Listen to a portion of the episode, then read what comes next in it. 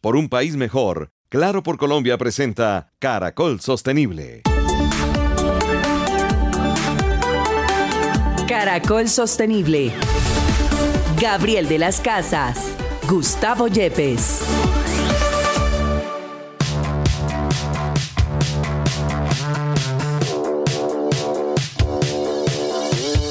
Hola, buenos días. Feliz mañana de sábado. Esto es Caracol Sostenible, una alianza con la Universidad Externado de Colombia.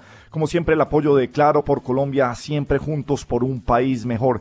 El profesor Gustavo Yepes y Gabriel de las Casas los acompañamos en esta mañana de sábado. Profe, muy buenos días. Seguimos comenzando año y es bueno empezar a seguir o seguir hablando de cuáles son las perspectivas que tenemos para este año. ¿Qué momentos de cumbre va a tener la sostenibilidad en este año a los que podamos apuntar? Buen día, profe, y bienvenido de nuevo. Eh, hola, Gabriel. Eh, buenos días, buenos días a todos. Pues sí, como usted lo menciona, las perspectivas para Colombia son bastante alentadoras en términos de eventos. Eh, podemos ver que cada vez más hay interés y compromiso por parte de diferentes sectores de nuestra sociedad para vincularse con los temas de la sostenibilidad. Pero creo que el más importante de todos tiene que ver con la COP16, que es la Conferencia de las Naciones Unidas sobre la Biodiversidad, que logramos conseguir, o el Ministerio del Medio Ambiente eh, logró eh, para que Colombia fuera la sede y se va a realizar el 21 de octubre, entre el 21 de octubre y el 1 de noviembre de este año. Desde el pasado eh, diciembre del 2023 logramos conseguir la sede de este, eh, de este importante evento y va a ser muy importante para nuestro país porque nos va a permitir de alguna manera que reconozcamos o que ser, todo el mundo conozca la importancia de la biodiversidad de nuestro país. Somos, eh, tenemos casi el 10% de las especies y plantas de animales de todo el mundo, así que eso nos hace uno de los países más importantes en ese sentido. Además tenemos, somos miembros del convenio sobre la biodiversidad biológica y esto nos puede ayudar para que podamos tener inversión en conservación, promoción del turismo sostenible, fortalecimiento de la cooperación internacional. Así que es un evento muy importante para nuestro país en este sentido. También es bueno saber que tendremos la, eh, el noveno encuentro iberoamericano de turismo rural, el 2024, que va a ser en, en el Huila. Aquí vamos a tener la participación de más de 22 países que van a discutir estos temas eh, en nuestro país. También tendremos el quinto foro mundial de datos de las Naciones Unidas, que va a ser de entre el 18 y el 21 de noviembre de este año. Eh, el objetivo de este foro es tratar de buscar cómo movilizar a políticos, a movilizar a recursos financieros para llevar un mejor camino para conseguir datos para tener un desarrollo sostenible, digamos, mucho más medido, que podamos poder entender cómo vamos. También estamos hablando del Foro Abierto de Ciencias de América Latina y el Caribe que se llama la CILAC 2024, que se va a llevar en, octubre en San Andrés. Este evento quiere hablar sobre ciencia y cómo la ciencia puede contribuir con el desarrollo sostenible en América Latina.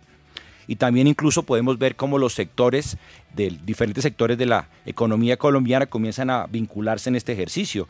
Tendremos en el primer trimestre del 2024 eh, la segunda edición del Congreso de Camacol Verde, donde el gremio de la construcción se prepara para ver cómo actualiza el sector en materia de construcción sostenible. con el lema se llama Edificando un futuro sostenible.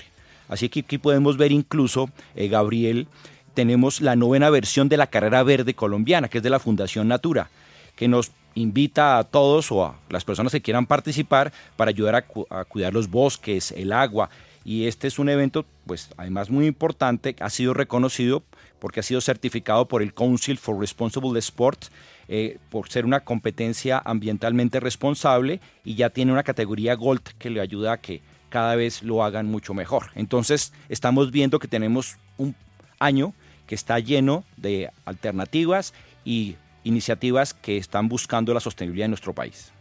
Pues bien lo dice usted, profesor, tenemos un gran calendario para este año que tenemos que aprovechar y que destacaremos como siempre aquí en Caracol Sostenible. Bienvenidos. Caracol Sostenible en Caracol Radio.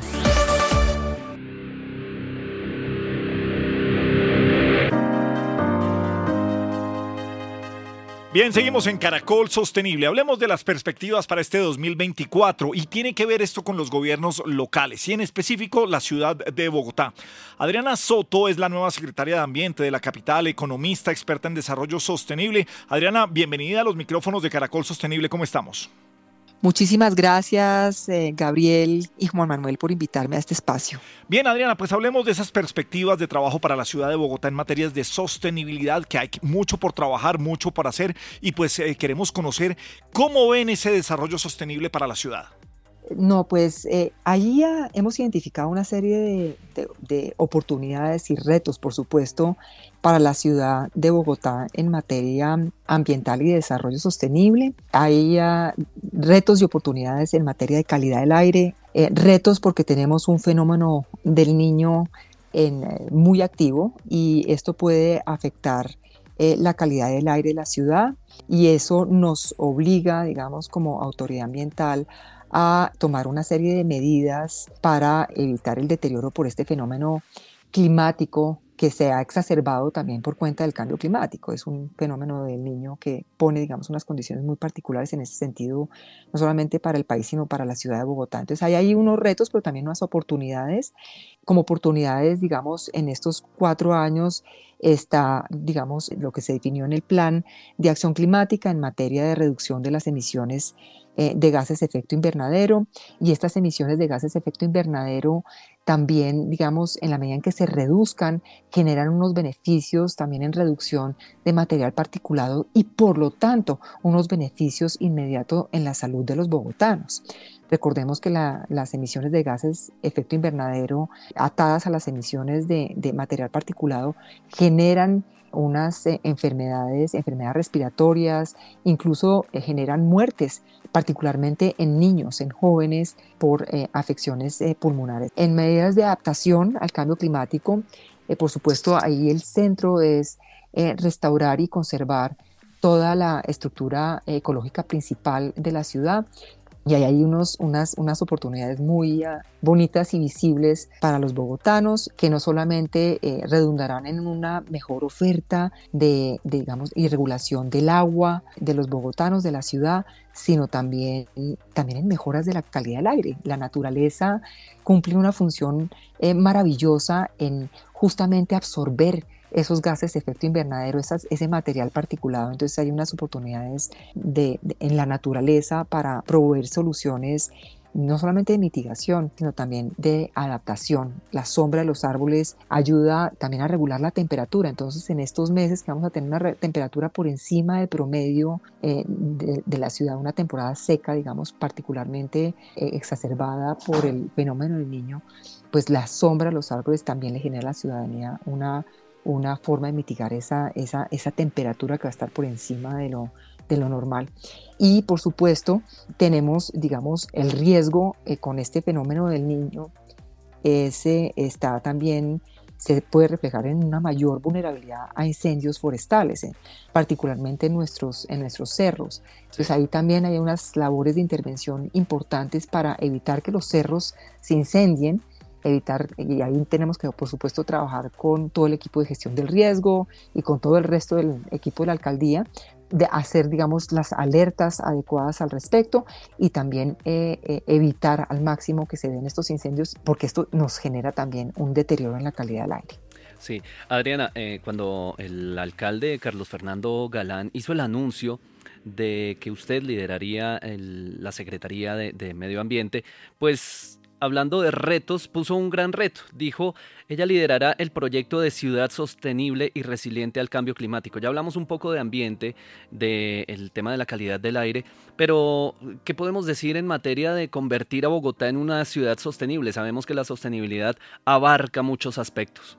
Pues ciudad sostenible, eh, yo creo que está muy ligado también al tema, como lo mencionamos anteriormente, al tema de tener una mejor calidad del aire. Es que la calidad del aire afecta no solamente la vida de personas jóvenes en términos de que se pueden, digamos, morir eh, por enfermedades pulmonares, sino afecta también la productividad de la ciudad.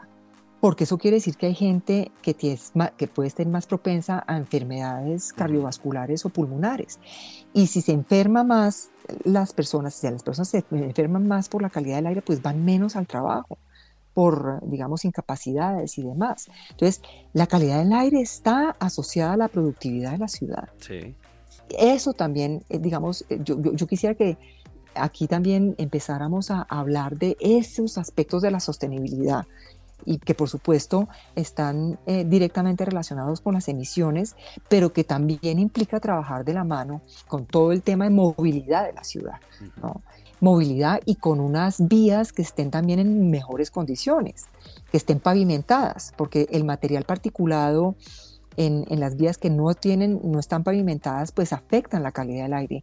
Unas vías que están con huecos o que están eh, en mal estado generan mayores trancones y esto afecta la calidad del aire. Entonces, fíjate que estamos ligando varios componentes de sostenibilidad, que es movilidad, es llegar en el tiempo adecuado al trabajo o a, o a los hogares, ¿no? que el desplazamiento eh, de, los bogotanos se hagan en, condiciones óptimas, pero también está ligado a la calidad del aire. Tener una ciudad sostenible es tener una ciudad eh, que tenga asegurada, digamos, el agua, ¿no? Eh, en calidad y en cantidad. Es tener una ciudad sostenible quiere decir que si tenemos un fenómeno climático extremo como lluvias torrenciales, pues no se inunde, ¿no? Que las el mantenimiento de los caños y los ríos de la ciudad estén en óptimas condiciones para que si hay lluvias torrenciales extremas, pues no, no se afecten la vivienda, las vías, los, el comercio. Eso también es tener una sociedad sostenible. Y la Secretaría de Ambiente, aunque no tiene, digamos, funciones directas sobre ese tipo de acciones que te acabo de mencionar, sí tiene una labor de coordinación con otras instancias del distrito que tienen, digamos, responsabilidad directa sobre ese tipo de elementos, ¿no es cierto? Como la empresa de acueducto y alcantarillado de Bogotá es un ejemplo, eh, Transmilenio es otro ejemplo, ¿no? Secretaría de Planeación también es, y Desarrollo también tiene mucha injerencia en todo esto, en donde la labor de coordinación va a ser importante justamente para, para lograr estas metas que te estoy mencionando. Bien lo dice usted. ¿Y cómo se va a articular con otras dependencias para lograr ese desarrollo sostenible? Hablando de un tema que usted ya tocó, que es eh, lo de cerros orientales, la importancia de su cuidado y, hombre, de no dejar que haya, sobre todo cuando tenemos alertas de incendios forestales. También preocupa el tema que tiene que ver con la construcción dentro de los cerros, con esas licencias que se dan a veces de manera fácil eh, por ciertos curadores urbanos. ¿Cómo mitigar un poco eso? ¿Cómo se logra que se cuide un poco más de estos cerros tutelares de la capital? Bueno, ahí tú acabas de tocar un elemento muy importante que es fortalecer el ejercicio de la autoridad ambiental. Y esta, digamos, es todo el fortalecimiento institucional de la Secretaría de Ambiente. Eh, tenemos la fortuna, y aquí voy en línea eh, con lo que dice el alcalde, de construir sobre lo construido. Aquí no nos vamos a, reinventar, digamos, eh, las cosas que se están funcionando bien. Y yo tengo la fortuna de heredar una gestión eh, de la secretaria del gobierno anterior, la doctora Carolina Urrutia, quienes con su equipo hicieron un trabajo de fortalecimiento institucional de la Secretaría eh, realmente maravilloso eh, y todavía, digamos, hay oportunidades, por supuesto, de, mejora y ahí, es, digamos, parte de, lo, de, de, las prioridades de mi gestión va a ser justamente fortalecer Em, a la Secretaría en el ejercicio de la autoridad ambiental, eh, en coordinación también de, digamos, de, policía, ¿no? de, monitoreo y seguimiento en este tipo de áreas eh, que incluye, por supuesto, a los cerros orientales. ¿no? ahí es un trabajo mancomunado, pero ahí también hay un ejercicio de autoridad ambiental que es importante fortalecer y obviamente teniendo en cuenta la sentencia eh, de los cerros orientales. Hay una sentencia que ordena la reubicación de asentamientos humanos que se encuentran en el área de reserva de estos cerros y, por supuesto continuar con todas las concertaciones con los propietarios para que se abstengan de generar cualquier afectación en esta área protegida. Bien, pues eh, Adriana Soto, gracias por estar con nosotros aquí en eh, Caracol Sostenible. Pues dejamos para usted y para la Secretaría de Ambiente siempre nuestros micrófonos abiertos para dar a conocer todo lo que hay que hablar de sostenibilidad, de medio ambiente en el país y que este 2024 nos traiga muchas cosas buenas a todos los bogotanos y a todos los colombianos. Muchísimas gracias y cuenten también con la Secretaría para cualquier cosa que necesiten. Un abrazo y feliz 2024 para todos. Entretenimiento sostenible.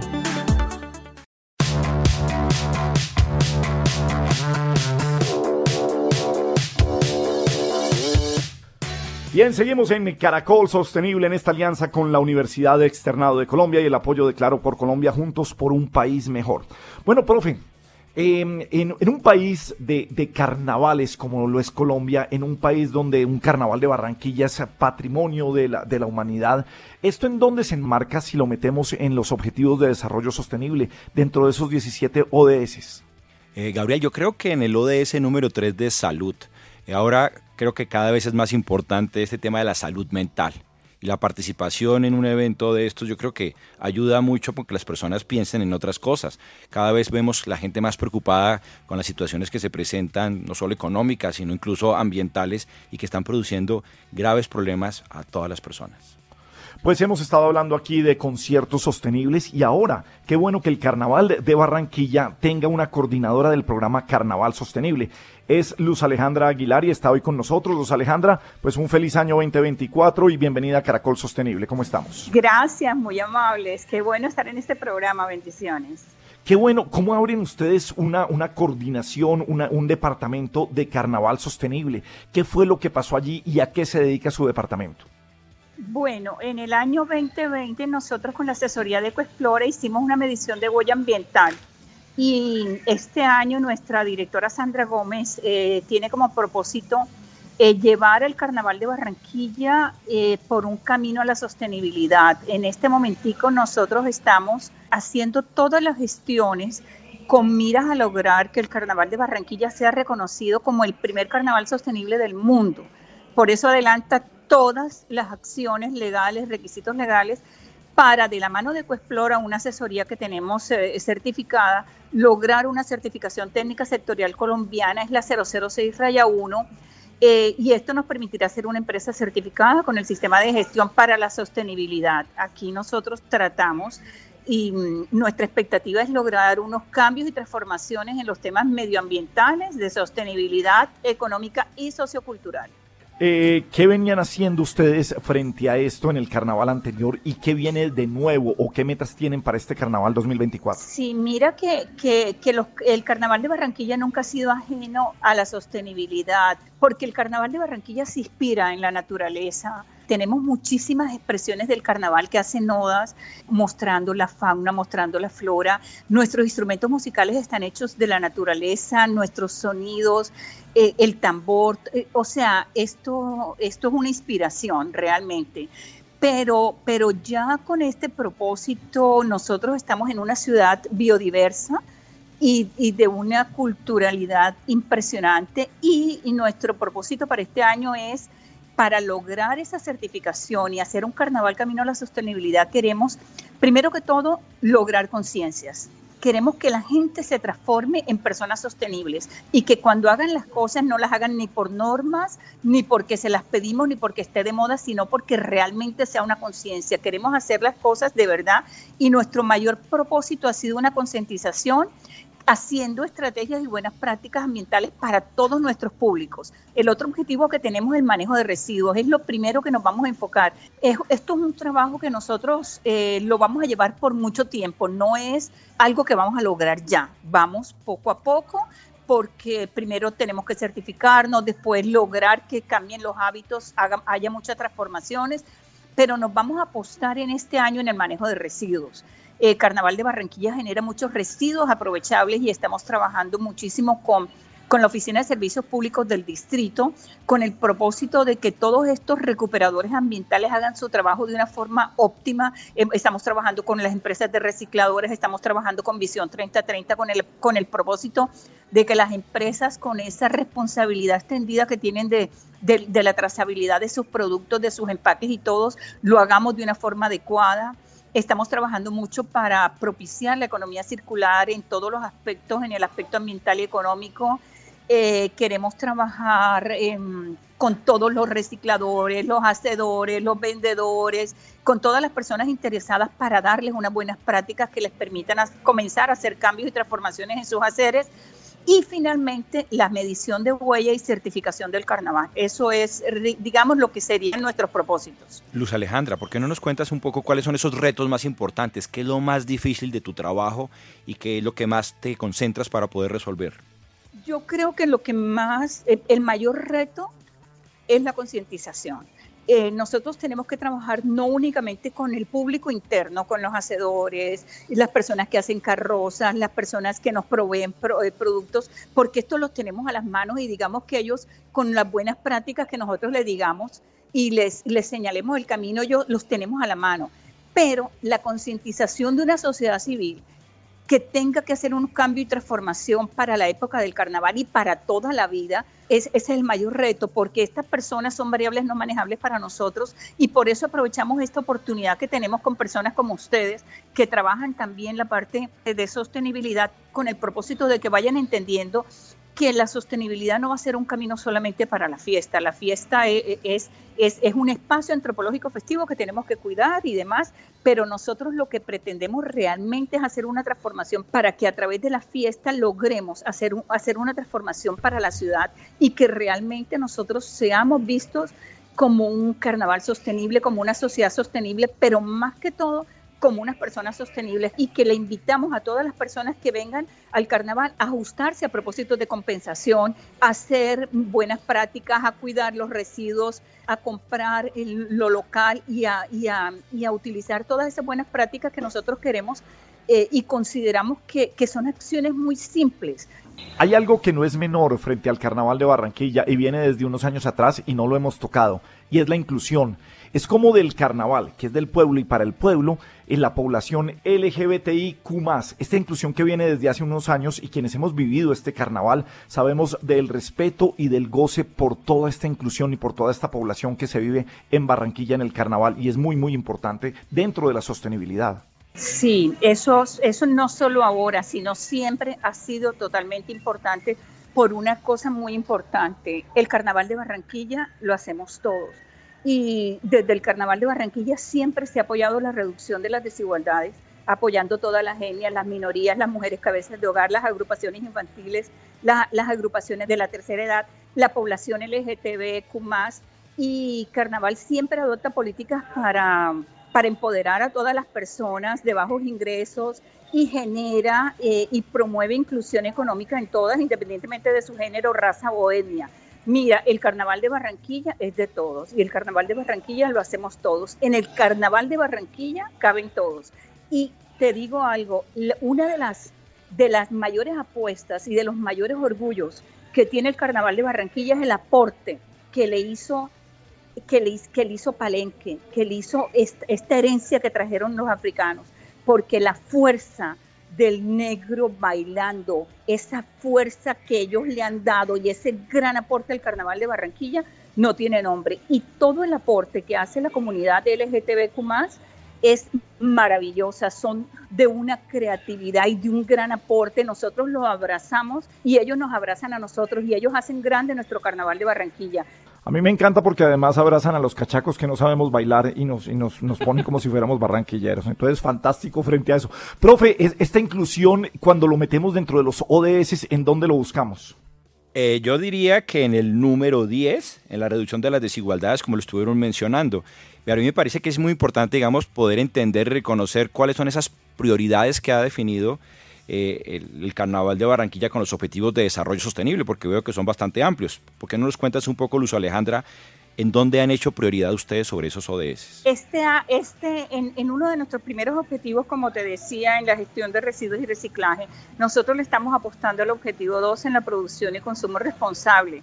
Eh, el, hecho de nosotros querernos certificar, eh, nosotros estamos haciendo haciendo para llenar todos los requerimientos del sistema de gestión. Nosotros estamos eh, haciendo que este recolector de oficio se vuelva un ente importante en el Carnaval de Barranquilla porque con ellos comienza el cuidado de lo ambiental y hemos hecho muchísimas alianzas y entre ellas con el SENA y con la Secretaría de, de Servicios Públicos del Distrito y hemos capacitado y certificado a 120 recicladores de oficio con el propósito de que ellos se sientan entes importantes en el manejo y que entiendan que ellos, que son las personas que están recogiendo esos residuos aprovechables, están trabajando para una economía circular, están alargando la vida útil de los, de los productos. Y nosotros en la medición de huellas queremos demostrar cómo podemos ir bajando esa, esa huella ambiental de, que, que producen las fiestas y la grande concentración de gente en los carnavales y en, y en cualquier fiesta masiva.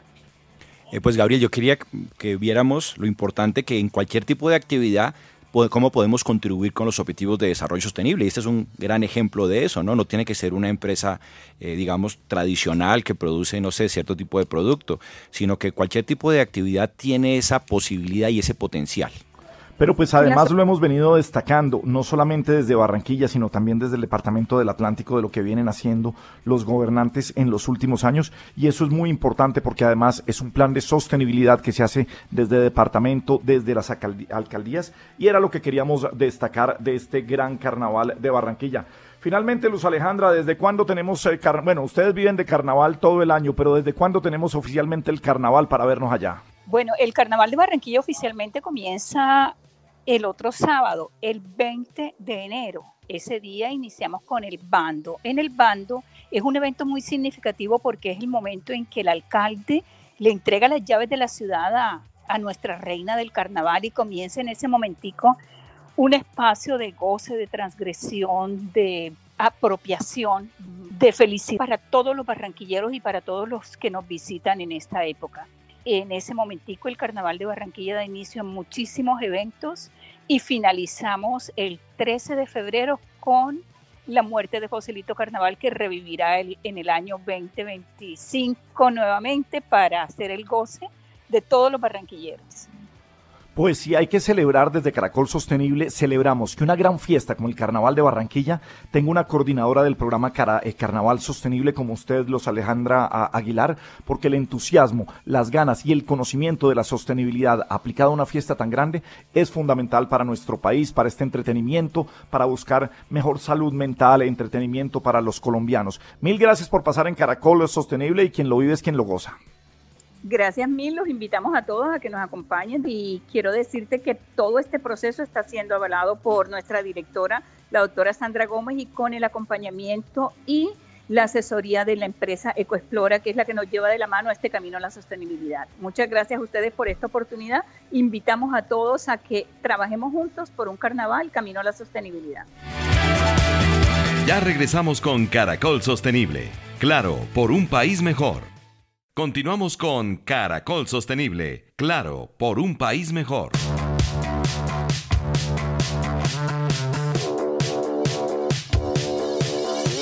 Bien, seguimos en Caracol Sostenible en esta gran alianza con la Universidad Externado de Colombia. Profesor Gustavo Yepes, cuando hablamos de trabajo, ¿se enmarca en qué objetivo de desarrollo sostenible y qué implica esto? Nos podemos enmarcar en el objetivo número 8, trabajo decente y crecimiento económico necesitamos cada vez personas más capacitadas que puedan ayudarnos a resolver estos retos tan importantes que estamos afrontando. Bueno, pues LinkedIn o LinkedIn, para que lo entendamos eh, todos, es una de las redes profesionales más importantes que hay en el mundo. Daniel Campos es líder de la comunidad eh, LinkedIn en Colombia. Daniel, muy buenos eh, días y bienvenido a Caracol Sostenible. Muy buenos días a todos, gracias por la invitación. Bueno, pues eh, ustedes viven en sus redes cómo se vive en el mundo eh, y qué perspectivas de ocupación laboral hay para este 2024.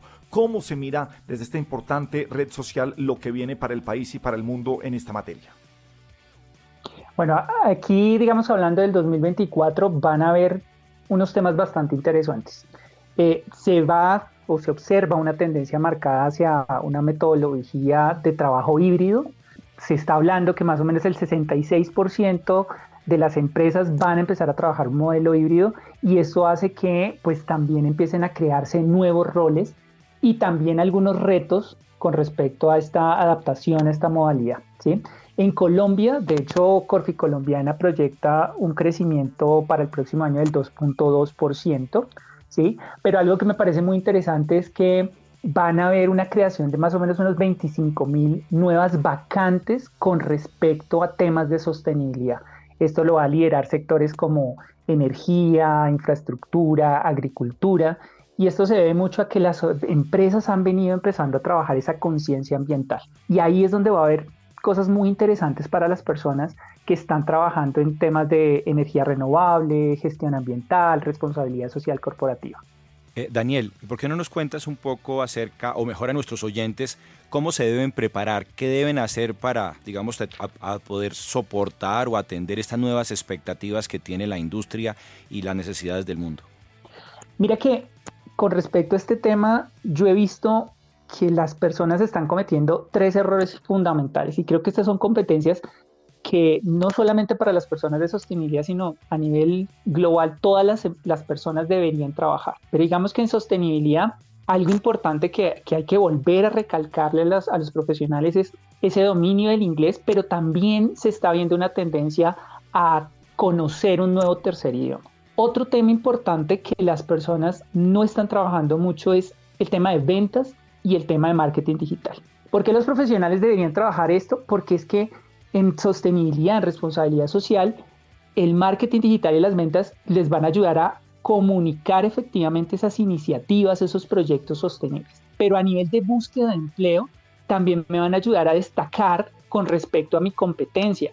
Hay que entender que la búsqueda de empleo se está utilizando medios digitales y las personas no están entendiendo cómo funcionan los medios digitales, cómo funcionan los algoritmos, cómo funcionan las plataformas. Si yo no entiendo ese proceso, por más de que yo tenga una hoja de vida perfecta o que yo tenga un perfil de LinkedIn muy bien optimizado, al final no va a llegar a las manos del reclutador. Y lo otro es las ventas. El 70% de los procesos de selección en este momento se hacen de manera digital y lo hace solamente el reclutador. Es decir, en ese 70% del proceso de selección, el reclutador está solo mirando una pantalla, mirando una hoja de vida, mirando un perfil de LinkedIn y está tomando una decisión. Si la información que yo ingreso ahí no es lo que está buscando la persona o definitivamente no la entiendo porque a veces tenemos ese problema del ego que buscamos poner palabras rimbombantes que a veces la persona que me está leyendo, mi lector no me entiende, pues al final también me descarta. Entonces tengo que aprender a generar la venta. Todas las personas dicen, no, a mí no me gustan las ventas, etcétera, pero es que todo el tiempo nos estamos vendiendo. Cuando estamos en una comunidad y estamos hablando de temas de responsabilidad social, tenemos que venderle el proyecto y tenemos que hacerlo de manera correcta. No solamente es comunicar la información de un proyecto, es saberla vender. Y la tercera parte que, que me parece que es importantísima, que debemos empezar a trabajar mucho, es la tecnología.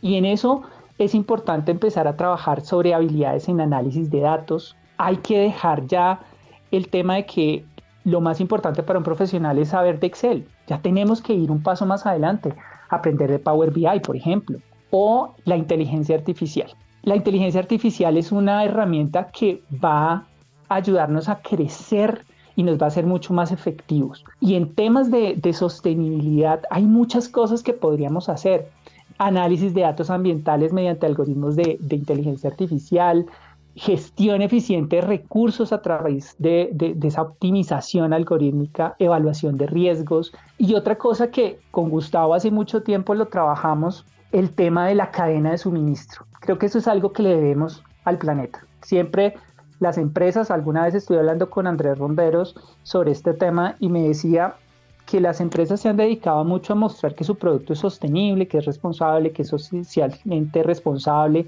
pero no ha mirado su cadena de suministro. ¿sí? No ha mirado qué están haciendo los proveedores. No ha mirado exactamente si los proveedores realmente están alineados con todos esos objetivos que se está trazando la organización. Y creo que aquí la inteligencia artificial podría generar algo muy interesante, no solamente hacia temas de empleabilidad, sino también en temas de emprendimiento, aplicar inteligencia artificial en esta cadena de suministros para evaluar, asegurar y mejorar la sostenibilidad. Pues ese, son unas grandes recomendaciones eh, en un país en el que hasta hace muy poco estábamos acostumbrados a llevar la, la, hoja de vida en la forma Minerva para las compañías y todavía se presenta y todavía las piden así y qué bueno tener e, estos consejos para esto. Eh, estamos hablando con eh, Daniel Campos, es líder de LinkedIn Colombia. Daniel, ¿se alcanza a medir en este momento en la red y sin entrar en, políticas en, o en polémicas políticas algún nerviosismo frente a las reformas laborales? Eh, que, están cursando? Bueno, siempre todos estos procesos de cambio generan de alguna forma un traumatismo, siempre las personas no saben cómo va a funcionar el proceso, las empresas también de alguna forma son muy cautas en tomar las decisiones, aunque lo que se está viendo es que las organizaciones, por lo menos en el primer o segundo semestre del 2024, eh, van a estar un poco más impulsadas a generar más oportunidades de trabajo. Pero también aquí hay otra cosa que de pronto no le hemos visto y es que ahora está el proceso de trabajo en remoto y hay muchas empresas de muchos países que están dispuestos a contratar personas que estamos en Colombia sin ningún problema. Lo único que necesitan es que tengamos una, eh, tengamos internet, que tengamos un computador y podamos trabajar. Entonces creo que Aquí, aunque hay unas, unos indicadores que hablan sobre temas de empleabilidad para Colombia, creo que también tenemos que darnos cuenta que para los profesionales tenemos ahora una oportunidad muy interesante de trabajar para otras organizaciones en otros países desde Colombia. Pero volvemos a lo mismo, si no tenemos ese manejo de un tercer idioma o un manejo de inglés, si no manejamos herramientas tecnológicas, vamos a seguir siendo unos profesionales que estamos un poco rezagados o quedados con respecto a lo que pueden estar manejando en otros países. Pues Gabriel, si ves ahí, le podemos decir a nuestros oyentes que también hay oportunidades de trabajo en el tema del desarrollo sostenible, que eso me parece que es muy importante, es un mensaje que debe quedar muy claro. Lo importante aquí también es que no solamente hay oportunidades, sino que también deben prepararse para poderlo lograr. Eh, ¿Tú cómo lo estás viendo, digamos, este año, eh, Daniel, sobre estas perspectivas? ¿Qué crees que de alguna manera eh, deben, digamos, hacer las empresas para facilitar ese ejercicio de esos nuevos profesionales que cada vez están más motivados y más interesados por estos temas de sostenibilidad para atraer este talento? Pero, profe, le agrego algo, algo más, y qué pena lo interrumpo, Daniel. un poco la gente mayor quienes no van a alcanzar a esta tecnología, por supuesto que el idioma es muy, muy importante, pero no van a alcanzar a esta tecnología, a entender más profundamente la inteligencia artificial. Eh, eh, nos quedamos a duras penas en el Excel. ¿Qué recomendaciones también hay a partir de lo que pregunta el profe para la gente que ya supera los 35, eh, 40 años? Bueno, Gustavo, yo tengo 46. Entonces, miren, el tema de la inteligencia artificial creo que ha sido un punto muy interesante porque ya no necesitamos ser un programador para poder utilizar este tipo de herramientas.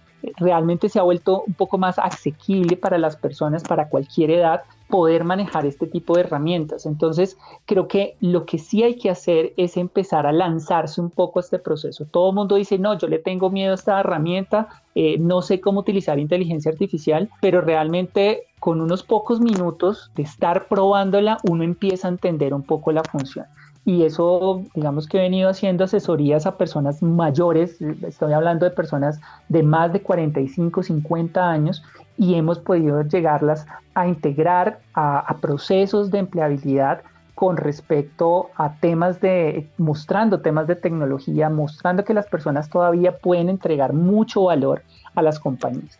Pues eh, Daniel, y un saludo muy grande, un gran 2024 eh, para ustedes y para toda la comunidad de LinkedIn en Colombia. Y mil gracias por tantos consejos, tan buenas eh, perspectivas y tan este diseño, que no nos quedemos, no nos quedemos corticos tratando de buscar solamente empleo en Colombia. Nos han abierto los ojos hoy desde el desarrollo sostenible para conseguir trabajo a nivel mundial y desde nuestro hogar en donde quiera que estemos.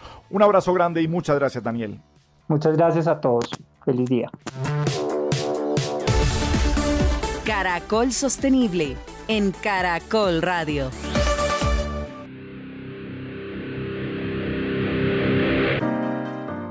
Bien, seguimos en Caracol Sostenible en Caracol eh, Radio. Juan Miguel Vázquez es director ejecutivo nacional de la Federación Nacional de Industriales de la Madera. Fede Maderas. Eh, Juan Miguel, pues eh, muy buenos días, un feliz año para usted y bienvenido a Caracol Sostenible. Gabriel, muy buenos días y un saludo muy especial a todos los oyentes de Caracol Sostenible. Muchas gracias por tu llamada. Bueno, pues Fede Maderas, eh, creo que estamos hablando de algo que es muy sensible para el país, para un país que tiene tantas amenazas de deforestación, pero estamos hablando de cómo aprovechar muchos residuos alrededor de esta industria para la generación de energía. ¿Cómo hablamos de sostenibilidad con la explotación de las maderas de manera responsable? ¿Cómo ven ustedes este año que va a ser? Bueno, pues estamos iniciando este 2024 con mucha energía y con muchas ganas de poder llevar al mercado una nueva opción y es la utilización de biomasa forestal a partir de los cultivos de plantaciones forestales comerciales para producir energía. Colombia, eh, muchos actores en el mercado han dicho, tiene un potencial inigualable en términos de biodiversidad y la economía forestal es parte de la bioeconomía a través de cómo podemos desarrollar ese potencial. Hoy en día hay tecnologías ya inventadas en el mundo, ya practicándose en el mundo, a través del cual podemos utilizar la biomasa forestal, cultivos de árboles de tres años, para a través de diferentes eh, mecanismos químicos, poder producir energía que es renovable, energía que va a contribuir a la matriz energética y energía que seguramente va a traer muchos beneficios sociales y económicos para poder eh, recomponer esta economía nacional. Eh, Juan Miguel, nos gustaría que nos explicara un poquitín más cuáles son esas ventajas de esa tecnología, por qué no genera tantas emisiones, por qué no afecta tanto el medio ambiente y por qué es conveniente que comencemos a hacer esa transición. Claro que sí, Gustavo, un saludo también para ti. Pues mira, la, la madera tiene varias propiedades que no tienen muchos otros elementos que encontramos en la sociedad. La madera es renovable, la madera es biodegradable, la madera captura permanentemente dióxido de carbono, es decir, contribuye con la mitigación de los efectos del cambio climático a través de los gases efectos invernadero. Y la madera es uno de los componentes, no el único, que eh, perfectamente se sitúa dentro de la economía circular. Estos cuatro componentes que he mencionado llevan a que en el mundo se esté utilizando biomasa forestal a través de unos procesos de conversión termoquímica. Hay varios de ellos. Eh, está la combustión, está la pirólisis, la gasificación, pero digamos que para eh, comentarle a los oyentes de manera muy eh, clara, este proceso de pirólisis básicamente lo que hace es que convierte la materia orgánica en combustibles útiles y esto lo hace a través de un calentamiento a unas temperaturas entre 350 a 500 grados centígrados en ausencia de oxígeno. Cuando tú haces eso, cuando a través de este método de pirólisis se convierte estas em, capacidades de tratamiento en energías que son eh, para reemplazar fuentes de combustibles no renovables, pues estás hablando en términos de bioeconomía, estás hablando en términos de sostenibilidad para contribuir en esta matriz energética. Entonces, hay una relación directa entre este mecanismo, he hablado de la pirólisis, pero en realidad es, digamos, la producción de energías limpias que reemplazaría la producción de energía a través de otras fuentes que no son no renovables. Ahí estamos dando un gran paso como país en términos de sostenibilidad. Y lo más importante es que esto no es un proyecto, esto no es algo que digamos vamos a ensayarlo, no, hoy en día en Colombia ya hay una ciudad que es Puerto Carreño, que gran parte de la energía allí se abastece a través de estos procesos de biomasa forestal y en la actualidad, tanto en Casanare como en el Valle del Cauca, se están eh, desarrollando o construyendo nuevas plantas a partir de esta misma, de esta misma, digamos, mecanismo de producción. Eh, ¿Y cómo le ven ustedes entonces con los pues temas de, la deforestación? ¿Cómo, pues mira, porque es un problema pues muy grave que tenemos en este momento. No, yo, yo creo que es uno de los tres principales problemas que hay en el mundo, el tema de la deforestación. Y allí nosotros como gremio, como Red Forestal Fede Maderas, venimos haciendo un trabajo importante, creo, en los años anteriores y en este 2024 pues obviamente será mucho más fuerte porque decimos la mejor estrategia que tiene Colombia para combatir la deforestación es incentivar el cultivo de plantaciones forestales comerciales. Lo explico un poco. En Colombia, según el Banco Mundial, más o menos entre el 51 y 52% de la madera que se comercializa es ilegal. Para combatir este problema de la deforestación, que es un problema económico, que es un problema a través del cual no se le ha dado la importancia y el valor a los bosques, pues entonces tú encuentras diferentes eh, mafias que se han aprovechado, por ejemplo, de comunidades campesinas y comunidades indígenas para comenzar a darle un uso diferente al bosque natural. Ahí es donde surge la deforestación. Cuando tienes estos proyectos o estos programas, por ejemplo, de energías limpias, lo que estás haciendo es dándole un valor diferente a un cultivo para que la madera que normalmente viene del bosque natural y que es utilizado para otros fines, pueda, junto con las plantaciones forestales comerciales, entrar en unos procesos productivos y de allí se le dé un valor mayor y eso es una menor presión al bosque natural. Entonces hay una relación también directa entre este tipo de proyectos, solo estamos hablando de energía, podría hablarte de otros, eh, hay una relación directa entre a mayor cultivo, a mayor proveeduría de materia prima haya a partir de plantaciones forestales comerciales, por ejemplo, para producir energías limpias, vas a tener una menor demanda de utilizar madera del bosque natural y por ende vas a atacar directamente el proceso de la deforestación.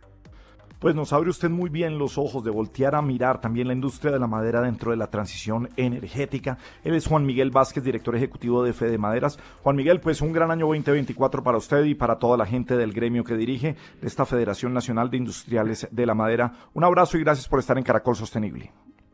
A ti, Gabriel Gustavo, a todos los oyentes, también un feliz 2024. Muchas gracias. Muchas gracias a usted.